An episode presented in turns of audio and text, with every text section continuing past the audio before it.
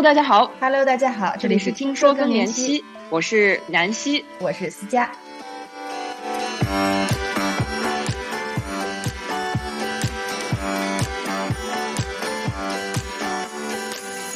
本期节目，我们继续跟着两位妈妈的声音，回味去有风的地方，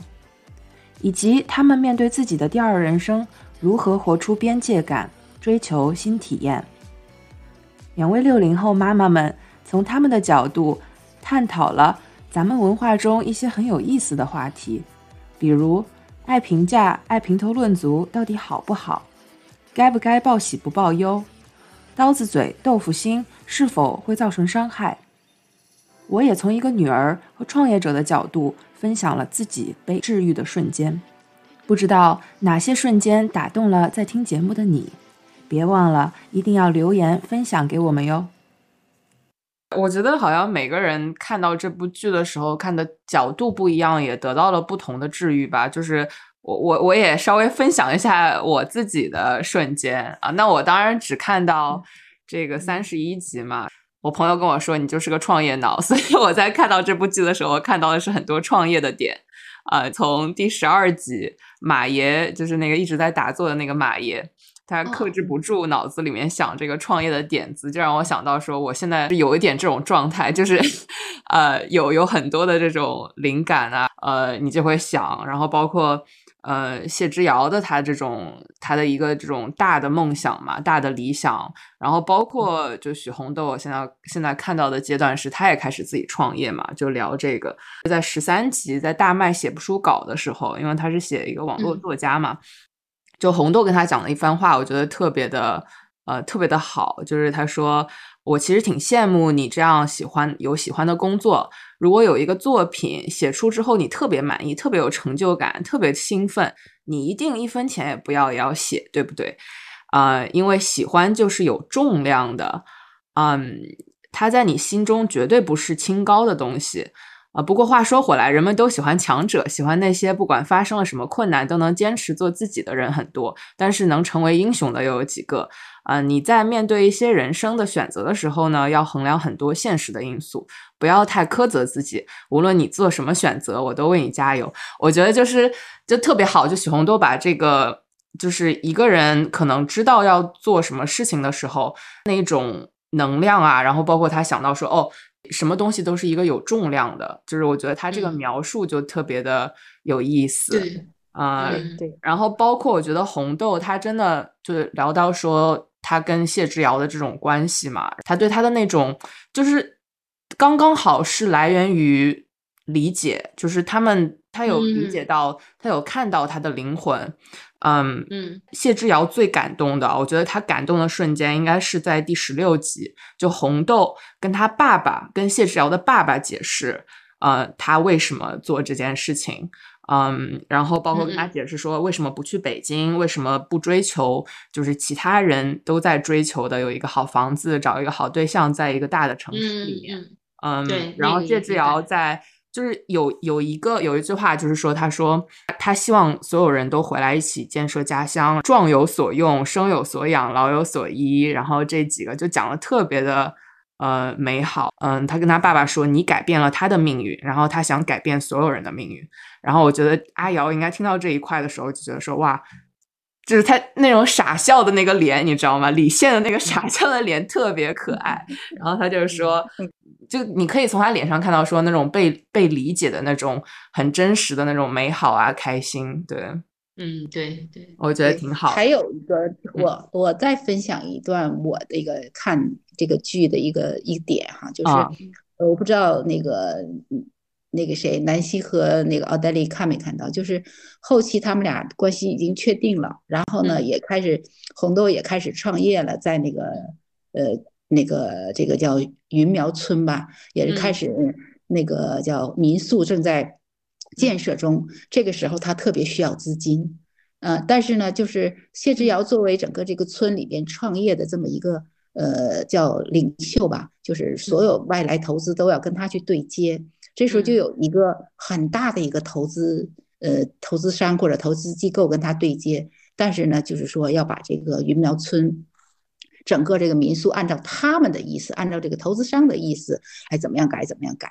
谢之阳呢，就是说你来改这个，我这个村子将来这个村民就都给赶走了，或者是不能维持正常生活了。嗯，但是一方面呢，这时候红豆又特别缺乏资金，然后呢，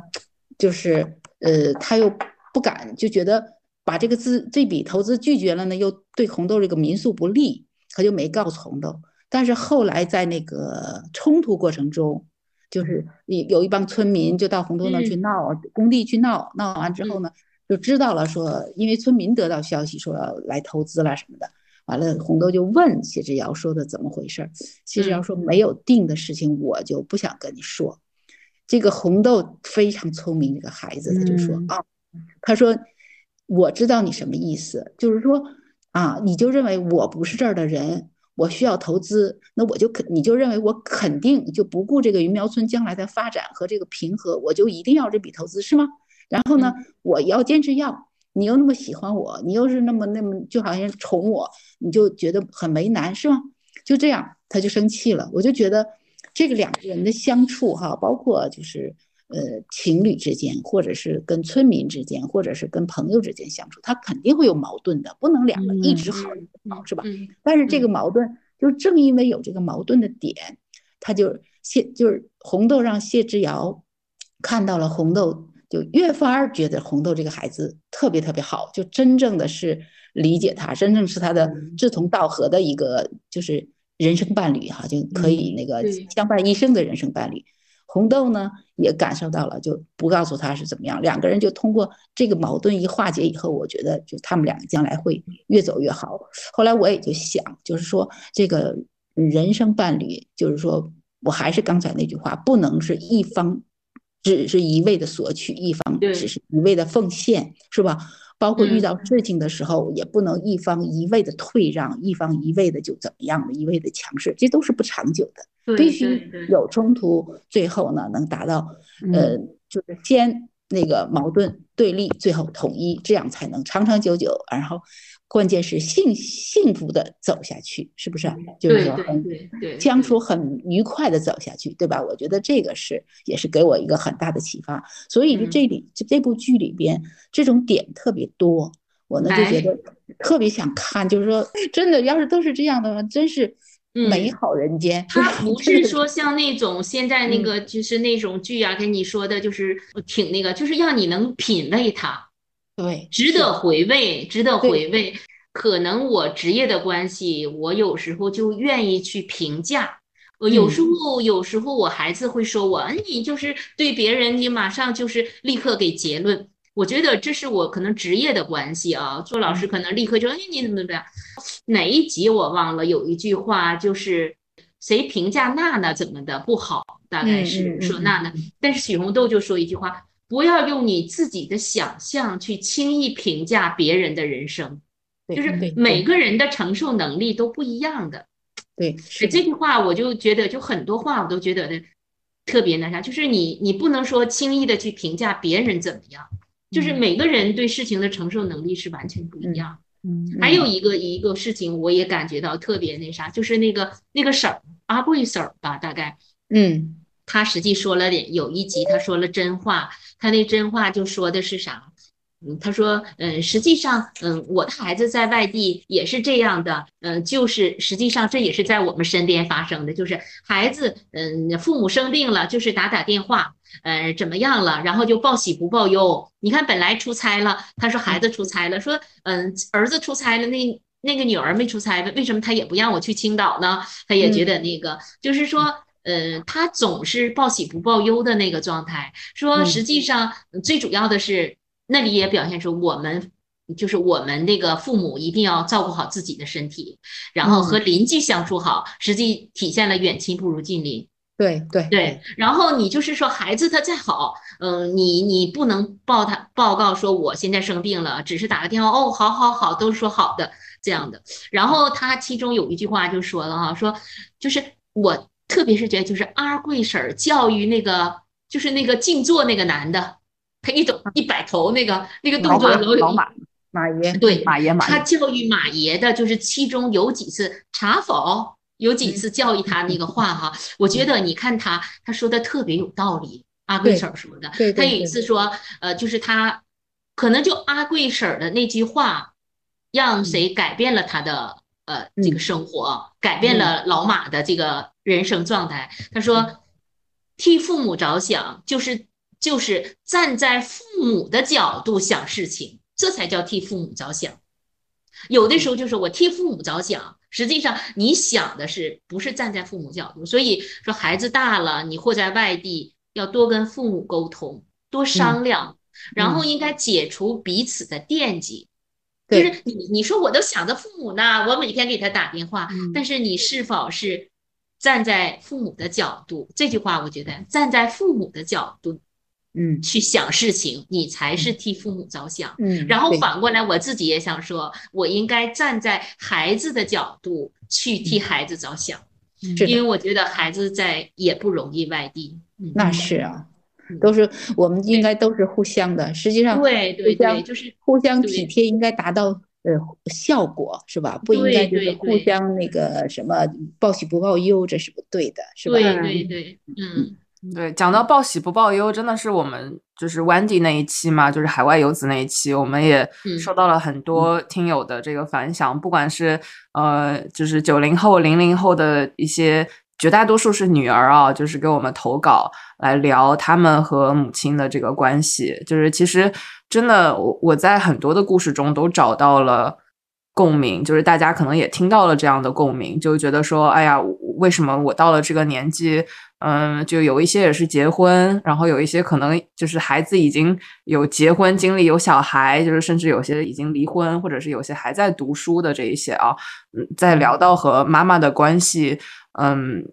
其实都是有一定的这个困扰，就是觉得说为什么就不能被理解，就是为什么不能沟通？那我在听到妈妈这边的故事也是，就是呃同样的道理，就觉得说，哎，其实我也不确定，明明就是。互相是关心的，就是你是想要理解的，但是讲出来就是觉得说，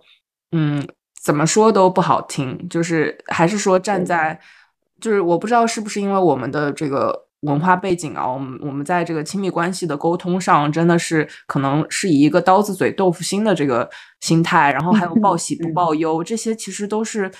嗯，讲真，其实是。尤尤其是放在这个 Wendy 的那个 case，Wendy 的这个案例当中啊，就是他是因为这个报喜不报忧，给他带来了很大的这个伤害。嗯，就是其实这一些可能短时间的觉得是为父母好，包括在片子中许红豆和许红米他们在听到他爸爸就是当时其实腰病这一些啊，听到其实是很难受的嘛。所以每一次在觉得说，哎，就是爸妈，就是你你不能相信爸妈是不是真的没事儿。就是这个这个感觉，对，然后是嗯，就是也是一个互相的这个信任吧，就是是不是能够互相信任，说哦，我的我可以很真实的呃展现我自己啊，就是这样，嗯。但这个呢，实际上我是觉得，就是可能我们六零后这些人哈，我们还是一个是一个孩子，还有一个可能父母确实是真的真的爱孩子。所以呢，他特别的想把这份难过和不愉快，就是留给自己，自己承受，而给孩子呢，最让他最快乐的。这可能我一直是这样想的。我估计云淡风轻可能也也是同感的，因为我们孩子离开我们，应该说，嗯，已经十几年了。但是我们就是再能够承受的，也不想让孩子去。分担这份不愉快吧，就是还是还是想自己承受。就是我们这个，呃，可能我们受到中国传统化教育哈，还是因为我们就是这个和。应该是说和这个祖国一起成长对吧，差不多。而且我认为我们六零后应该是最幸福的年代，我们赶上了高考，赶上了改革开放，然后又赶上了就是最好的又呃改革开放退休啊，国门打开呀，然后我们的孩子又能出国，可能我们唯一遗憾的就是孩子少了点，对对对，是吧？我觉得其他的我都觉得，我我觉得我比我父母那一代人。要幸福的多，而且我们就是什么医保啊什么的，虽然多少不多，但是我们都有，嗯都有嗯，嗯所以嗯我相对来说又不像说八零后啊，像七零后以后的那些，还是有的，呃，孩子又不大又小，还是比较那个的。我觉得我们这个就是我们六零后这些啊，我觉得我们还是相对来说自己感觉还是挺挺那个。是挺逢时的吧，应该是，所以呢，还受到就是父母那一代，因为我们家里边一般都有几个孩子，所以就是，嗯，就自己就想多承受一些，嗯。嗯，就不想让孩子呢承担的太多，这也是，如果说孩子能够理解父母的这份爱啊，嗯。那就是更幸福了，是。就是更幸福。我觉得这个问题呢，我现在哈就随着可能我跟嗯还我跟我女儿沟通的这方面也比较多，慢慢慢慢的我有有一点感悟，就是说这个就是人和人之间哈，无论多么亲的人，都应该有一个边界感。哎，这个边界感以后呢，就是说，呃，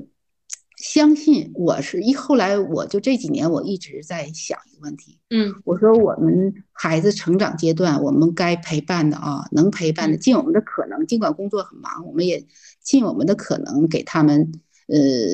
最好的陪伴，或者是培养他们，然后呢也引导他们，而且他们也自己的通过自己的努力，现在也达到了一定的水平，而且他们现在的那个视野肯定比我们还广阔，因为他是国际视野嘛。嗯他的一些人生观、价值观，他们都已经很成熟了。我觉得嗯现在呢，尽管我们担心，我们要也应该放手，就是说他们能处理好他们面对的一切问题。我就一直在说说服我自己，在相信这个。尽管，但是人之常情，你想，尤其是女儿这当妈的和女儿的这个。这个这个这个就是那种血缘上的那个纽带的那种感情哈，嗯有什么事情出来，肯定是一一下子就给一下子就牵动了。另外一个，我们自己呢，就是有的时候我也觉得，就是有的时候也不叫报喜不报忧吧，我们能处理好的，我觉得不说就不说了，我们就挺好的。这样他们呢，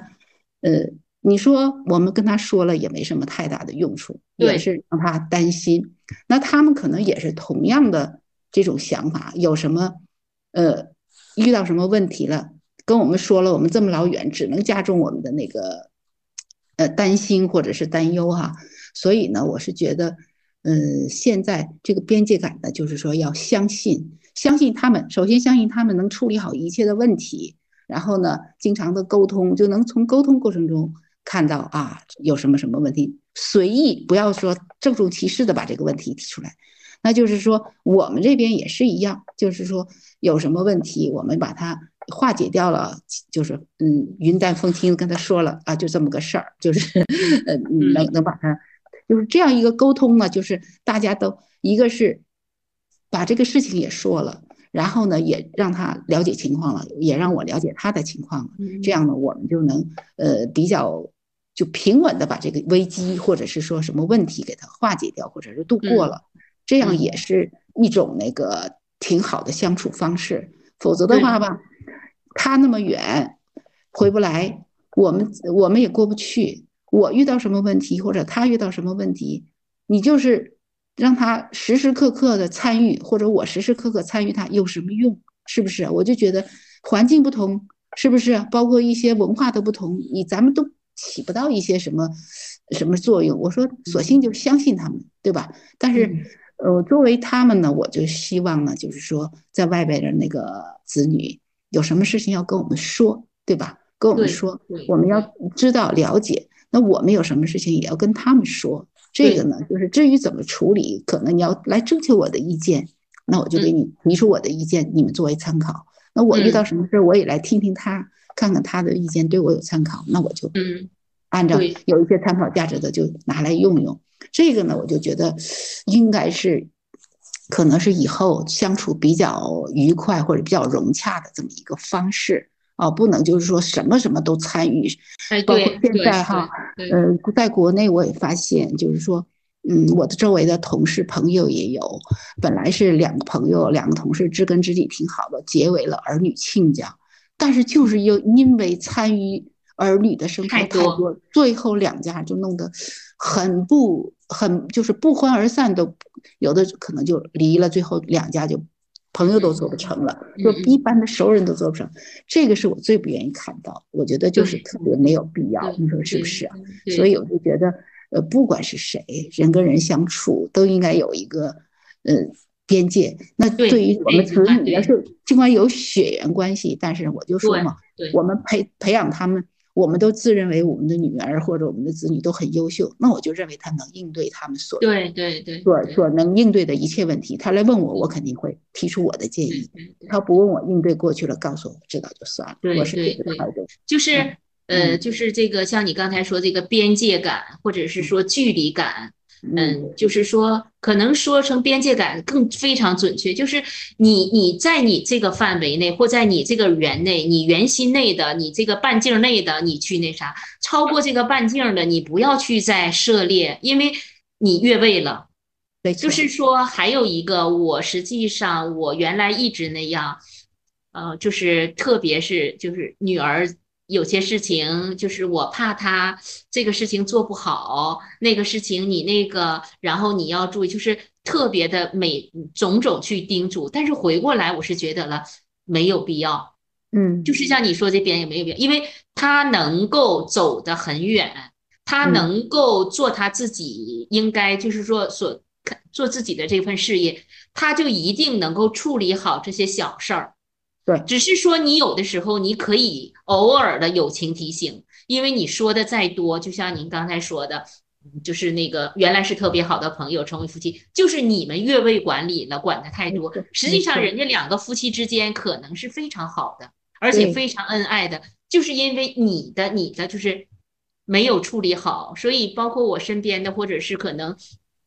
朋友的，或者自己亲属的，也是这样的，就是处理不好那种关系，就是你没有保持那种距离感，你有了距离感，你才有神秘感，有神秘感，可能就想跟你接近，跟你更加接近呢，然后就是才有亲情，才有来往。如果说你一下子就是跟他就觉得是。他就是我的，像你的，这不行，真的。有的时候像像那个那个那个讲的是什么了？就是实际这个孩子好像这个电视剧里有的说他不是你的，他可能是就是偶尔的哪哪哪一集说了的。我嗯觉得这个涉猎的知识啊，就是这个这个编作者啊，他写的是确实是他挺懂生活，而且观察生活很细啊。没错，他他好像说了一个，就是说这个孩子实际不是你的，就像我看了一个那个什么，就是说他可能是偶尔的两个星星，就是偶尔的撞击了，然后就是你就是在他这里，就借着他的这个就是借着母亲这个胚胎出来了但是他不是你你就是个载体对你就是个载体。所以有些时候嗯确实是嗯就是就是不要太啰嗦啊好像我但是相信他们就好了对相信他们就好了也相信他们对对互相尊重啊然后也互相对对对对对对对对。我我今天我就看了一个那个他说了就是你尊重你自己你相信你自己，别人才能爱你。嗯，就是你连自己都不尊重，你什么都那啥，对，这这倒是，嗯嗯我很好奇啊，就是我想要可能换一个这个话题，就是前面我们都讲的很好嘛，讲这个呃边界感啊，包括亲情啊，就是关于嗯、就去有风的地方，就是他们其实也代表了说一些人去到另外一个环境的一个新的体验。呃，就我在想说，这个有给你们什么样的启发吗？我还比较好奇。包括我记得好像奥黛丽之前有提过，就是我们两个私下聊的时候，你有提过说这个阿奈的这个玩儿的这个概念，就是如何去玩儿，呃，或者是这一些就是新的体验，你们有没有什么？你们也是走南闯北去过不同的国家了，就是有没有什么 这个方面的分享啊？我看了这个啊，就是以前可能也去过啊，像去我去了三次法国，就是也去了什么马赛呀，不同的，然后还有女儿带我去到法国，就是过了一个浪漫的我的生日，就是订了那些就是很高档的，就是让我实际上是让我见识一下那个外面的世界。但是看了这有风的地方，我就觉得，当我如果心情不好，或者特别紧张，或者特别焦虑的时候，可以去找一个这样有风的小院儿，去治愈一下自己。嗯，这是我确实的一个体会，就是让自己呢，就是生活能够慢下来，然后看看不同的世界。所以我一直是就是呃，我一直是就是特别尊重的我的一个算我我的老师吧，就是我特别的尊重他。他说的这句话将真是伴随我。伴随我的这么这么多年，或者是我很感激他。他曾经说过啊，我是从北方来到上海，那他就说说了一句这句话，他说：“你挺有远见，你把女儿带到上海，但你女儿比你更有远见，更有视野，她把你带到全世界。”所以以前像我们三四线那种小城市，可能也就是那样啊。所以我就觉得。去外面世界看看，确实让人长见识。你仅仅一个有风的电视剧，都让我们感觉到。我觉得我不愉快的时候，我确实有这个想法，就是去上，去去一个地方，就像这种地方，我去住一个礼拜，然后也慢生活，治愈一下自己。这个这个是一个也有这种感觉，所以也期待就是这个。能那个听说更年期的这个能够我们说，比如说有几个同龄人，不一定说多多少啊，就几几个同龄人，然后住在一起，大家有聊的，呃聊聊的，然后学习学习，看看书，看看风景，或者挺安静的，这也是我目前挺向往的，就是离开家庭这个氛围，就是自己走出去，这是我我我确实挺想要去做的，逃出啊。对对对，就是你至少说我我去住半个月，嗯，就感觉不一样。我坐下来就像呃法国人那种，我坐喝个下午茶，拿一本书，很安静的坐那儿看看书，这也是我挺向往。我一直是爱每天看看这些东西，看看书啊，自己呢想写写东西，一直，嗯，这些年一直坚持着写日记。对，嗯，真棒，嗯，挺好的，也也是想。期待吧，期待能有呃一些活动啊。嗯，对，是我估计，我预计啊，他们就这个更呃，听说更年期可能呃，随着这个节目听众的越受听众的越来越范围越广，肯定将来肯定线下活动会有一些的哈，就不同分不同的专题呗，是吧？就像您刚才说的，一个是出去。放放空啊，轻松轻松，还有一些其他的。我呢，就是这么多年工作经历，可能嗯一直在北京工作，可能跟着那个单位就是出差，国内出差那是经常的。嗯，我女儿小的小学和高中，呃，就是在国内读书十二年，九年住校，就因为我经常出差，那去到哪里，可能全国各地除了。西藏、新疆没去过，大部分都基本都去过，但是因为工作很忙，去了之后基本办完事儿扭头就走。你要说我真正熟悉哪个地方，嗯，那个什么风景，同基本上是要么没去过，要么就跑马观花。国外呢也去过，什么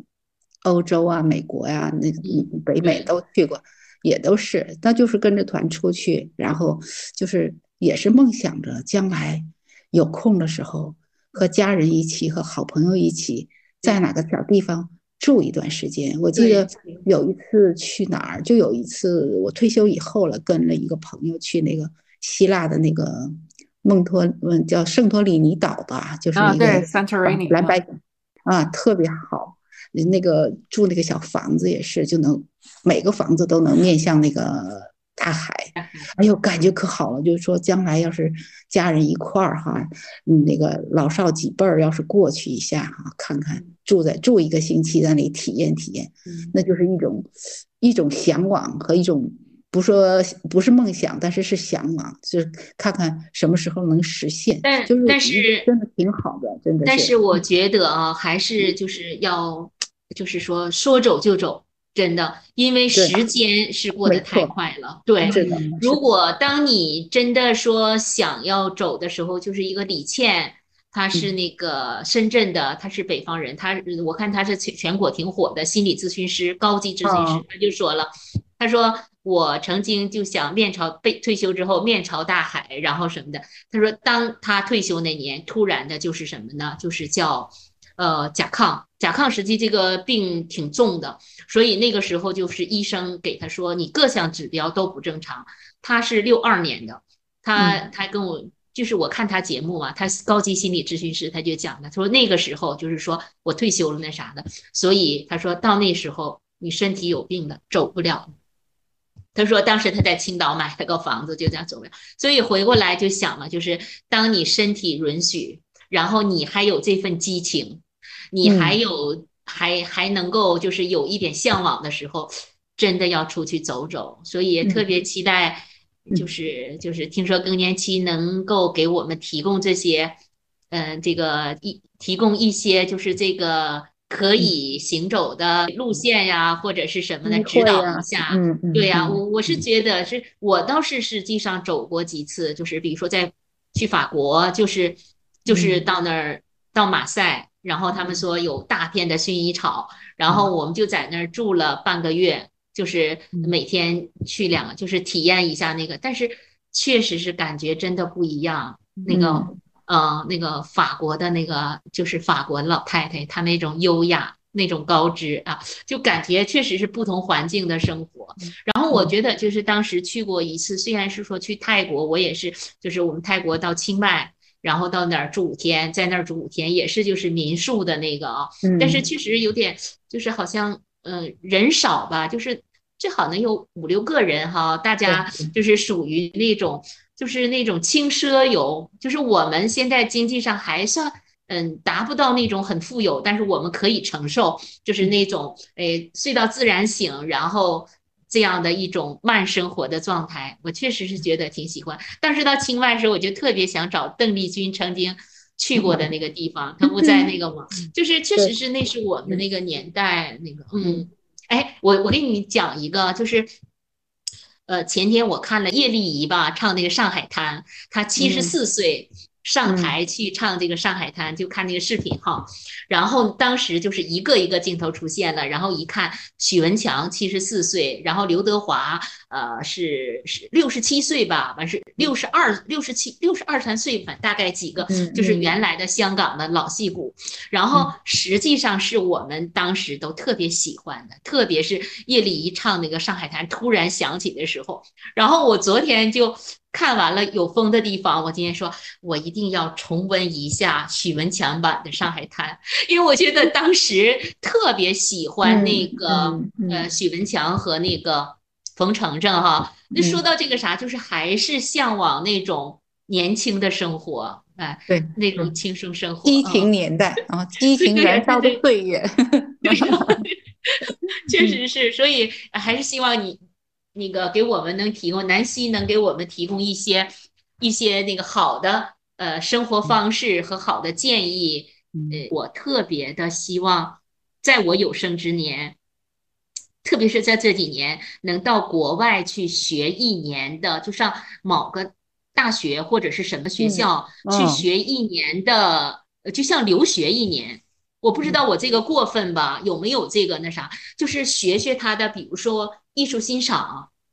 还有那个就是什么，呃，就是他那个，比如说呃，英国的历史、法国的历史或者是什么的，我挺佩服的。你记得有一个有一个孩子，他妈他上美国读哈佛，他妈妈就考进哈佛。当然是我们是没那个智慧啊，但是我挺佩服这样的，就是不是说和孩子共同成长，而是。真是开拓视野，就是享受人嘛。时间，生命很短暂，现在才认识到生命是自己的。然后，真能体现一个人，真能是跨越地球，能学到不同的文化，能体验不同的生活，那人生真是无憾了。我是这么想。现在啊，挺好，真的棒。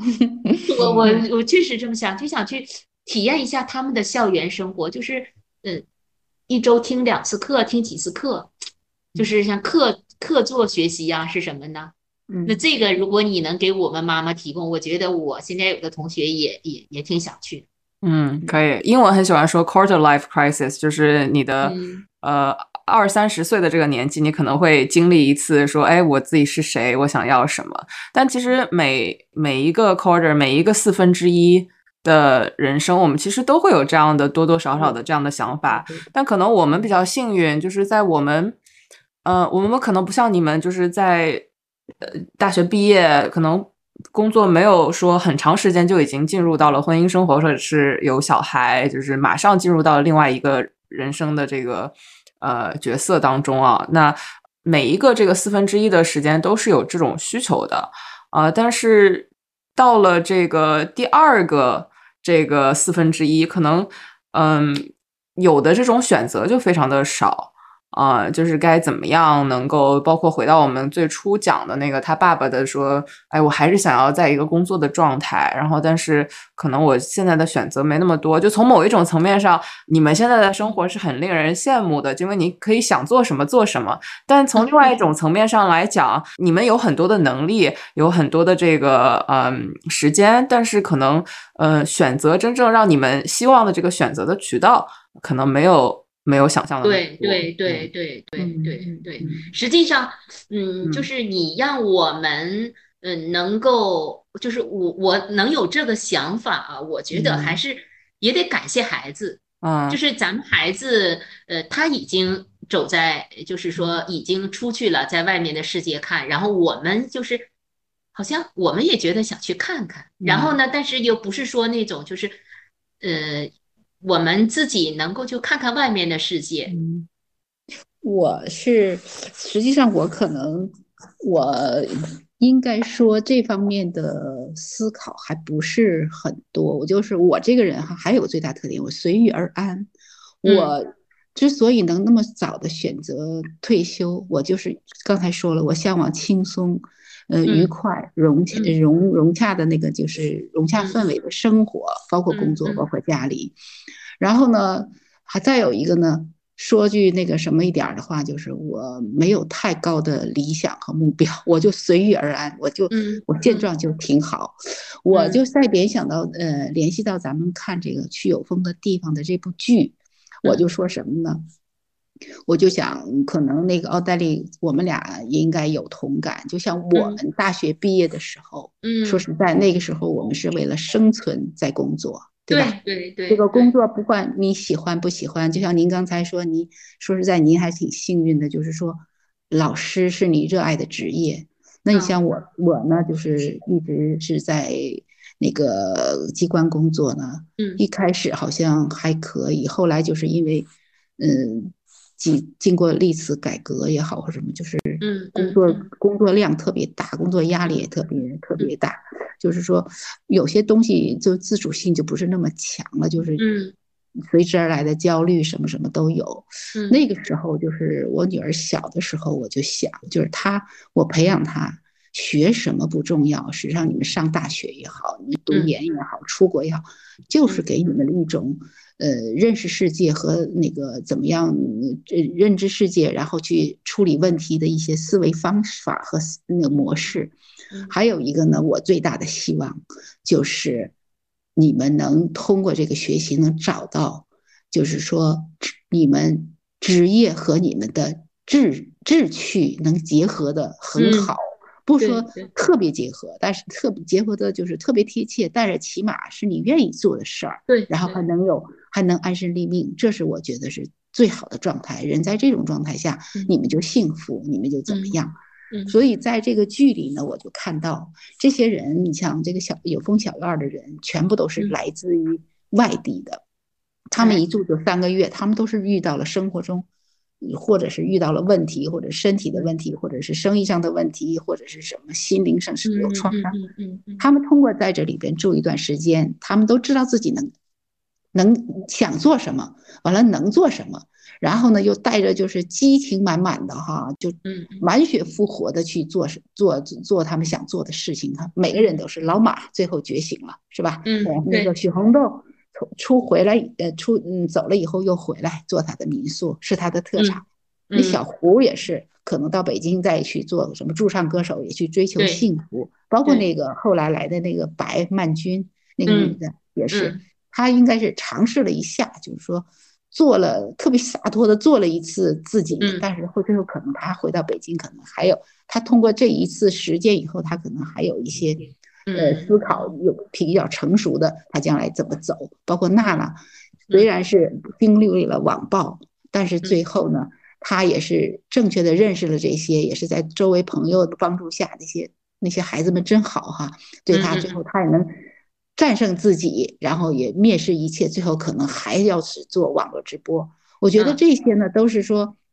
通过人总得有一个歇息的时候，总得有一个思考的时候，也总得有一个就是寻找未来方向的这么一个契机。对对，这样的，这样的，就是说将来的日子才能过得好，人的身心都能得到那个很好的那个安放吧，是不是？我觉得嗯这也是特别好，嗯，具有风的地方给我嗯的一个那个感觉，所以我就觉得这部剧确实是应该是大家都应该去看一看，就是认真的看一看，是吧？嗯，特别好。那我们就嗯差不多，呃，挺好的。那我们最后有没有什么最后一句话？就是最后的最后一句话说啥？嗯 都行。走自己生活的轨迹，认真的生活，健康的生活。嗯嗯，真好，嗯，呃，人嘛，就是应该遇到任何问题都应该呃不焦虑，应该跟自己学会跟自己和解，是吧？跟周围和解，是不是？让自己呢那个心心心里不要有太大的负担，是不是？呃，平和安静的那个来应对一些事，呃，应对一些出现的问题，是不是？嗯嗯，对也是最后祝那个咱们，我是呃，听说更年期的忠实粉丝，我会继续听下去的，是吧？并并且呃，给我周围的朋友啊，也去推荐这个节目，好吧？嗯，感谢感谢你们，感谢你们今天的时间。那我们下次再继续唠嗑，欢迎你们回到我们的节目继续追剧。我会一直关注更年期的这个节目，一路走下去。嗯好，谢谢。你们，谢谢你们嗯，谢谢南谢希，辛苦南希啊，谢谢成熟的亲密关系离不开互相信任，而信任的前提源自于理解、尊重、自爱。听了这一期奥黛丽和云淡风轻两位六零后妈妈的真诚分享，我作为女儿才恍然大悟：妈妈们为了走进我们的世界，做了这么多深刻的反思和努力，而面对自己的第二人生。他们也有这么浓烈的对新体验、新事物的向往和期待。这也是我们做《听说更年期》的宗旨：陪伴他们迈入第二人生的同时，继续健康快乐的久一点，再久一点，让我们放心去追梦。欢迎大家订阅我们的频道，把您的共鸣留言给我们。把我们的陪伴分享给有需要的人，